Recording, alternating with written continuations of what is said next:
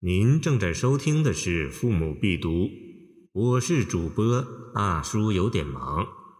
欢迎您点击订阅按钮，收藏本专辑。就在这时，李白遇到了扶风豪士。东方日出提早鸦，以下十句铺陈在豪士家饮宴的场景。如何看待这段描写，是我们遇到的第三个问题。清人毛志煌说：“方旭东奔，忽注‘东方日出’二语，既当入庙，见诗遍底。其当就是叙事过程的跳跃和描写场景的转换。经这一荡，转出一个明媚华美的境界。诗人好整以暇地铺写了一大段，其实这是闲中着色。”四句赞美环境，四句赞美主人，两句赞美盛宴。这些诗句并不意味着李白置国家于不顾而寻求个人安乐，而不过是济世济景的一段应酬之词罢了。从章法上说，有了这段穿插，便觉忙里偷闲，几许有致，变幻成出。李白并没有在酣乐中沉醉，铺叙过后转入抒情，诗人渐次敞开了心胸。愿长春陵六国时，开心写意君所知。行中各有三千事，明日报恩知是谁？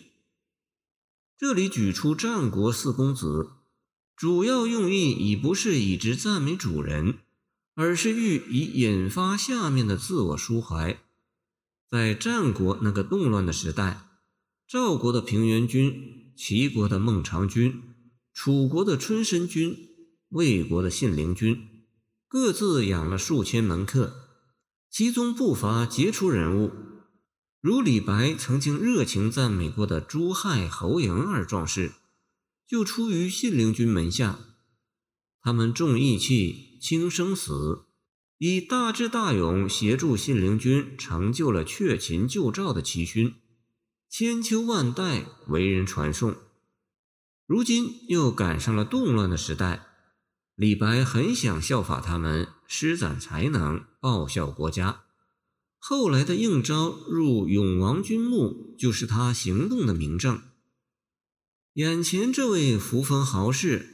虽然不能给李白提供立功报国的现实机会，但他开心写意以待李白，使李白顿生知遇之感，禁不住要将胸中事一吐为快。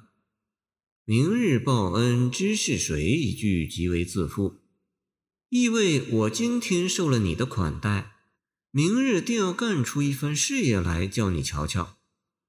诗人故意用了反诘语气。来斗起下文。扶长剑，一扬眉，清水白石何离离。脱五帽，向君笑，饮君酒，为君言。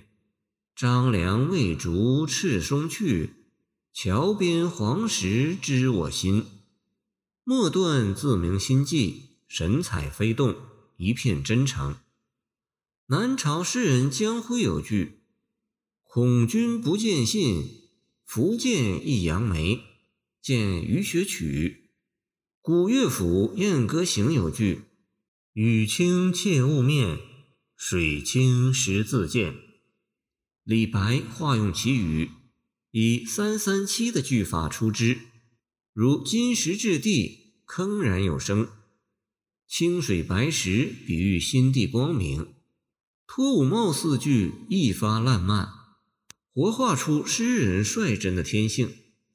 而后以张良为喻，张良怀抱着向强秦复仇的志向，在沂水桥上遇见黄石公，接受了太公兵法一篇。后来他辅佐汉高祖刘邦，立下了不世之功。天下大定后，他不留恋富贵，自请隐退，跟着赤松子去学仙。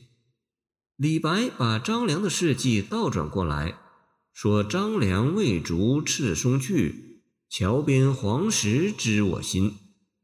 如何理解这两句诗，是我们遇到的又一个问题。